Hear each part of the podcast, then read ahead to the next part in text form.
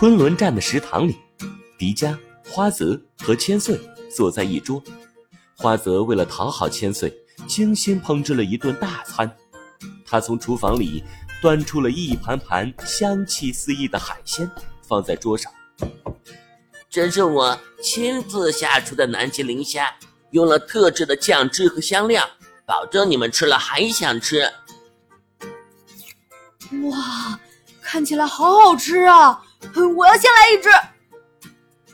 迪迦手中提着一只大虾，连皮带肉直接放进了嘴里，吧唧吧唧的咀嚼起来。嗯，好吃，太好吃了！嗯，花泽，你可真是个天生的厨子。这个虾的味道真棒，再多给我来一些。哦，对了，再帮我调一碗海鲜酱油汁。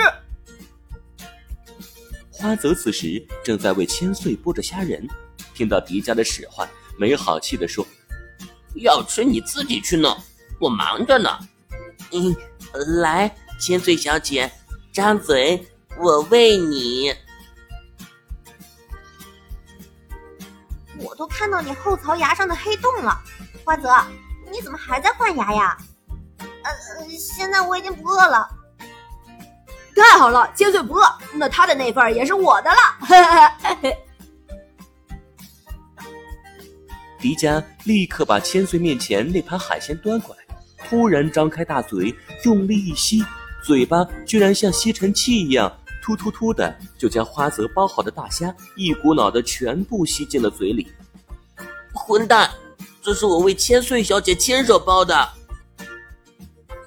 可是他又不吃，总不能浪费吧？我最讨厌浪费了，而且我从来没吃过这么好吃的虾。这是南极磷虾，是一种高蛋白食物，富含丰富的蛋白质和脂肪，还有人体所需的全部氨基酸。而且这种虾的繁衍速度极快，据说南极海域有五十亿吨的储量。正因为南极磷虾的存在，南极海域才被称为世界未来的食品库。千岁小姐知道的真多。我感觉我的眼睛里都是小星星。没错，千岁是小星星，你是大猩猩。我已经开始喜欢上这里了。迪迦，你总是破坏我努力营造起来的温馨氛围。正当这个时候，杨站长迈着艰难的步伐找到了大家。啊，简直糟糕透顶了！考察站的同事们。好像都染上了和我一样的病，有的甚至高烧不起，太奇怪了。大家跟着杨站长来到员工宿舍，果然所有的科考人员都病了，考察站一个能干活的都没有，相当于全军覆没了。迪迦，你用森林宝石，难道没有治好杨叔叔？我也很奇怪，杨站长他的体内。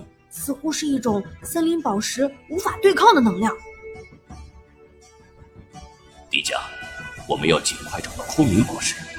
杨站长和科考队的病状，只有空灵宝石才能拯救。如果再晚七天，这种病就没法治了，他们都会死去。啊！看来已经不能再拖了，我们要马上出发。哎，你们要去哪儿？去找能救大家的办法。如果有办法的话，我们怎么可能不知道呢？除非是……但不行，那太危险了。那个只是还没有证实的猜测，我不能让你们冒险。什么办法？我不怕危险。你不怕，我怕。杨叔叔，我也很好奇，你说的危险究竟是什么？既然这样。那你们就跟我来吧，这可是关系到另外一个世界的秘密。哇，另一个世界，刺激！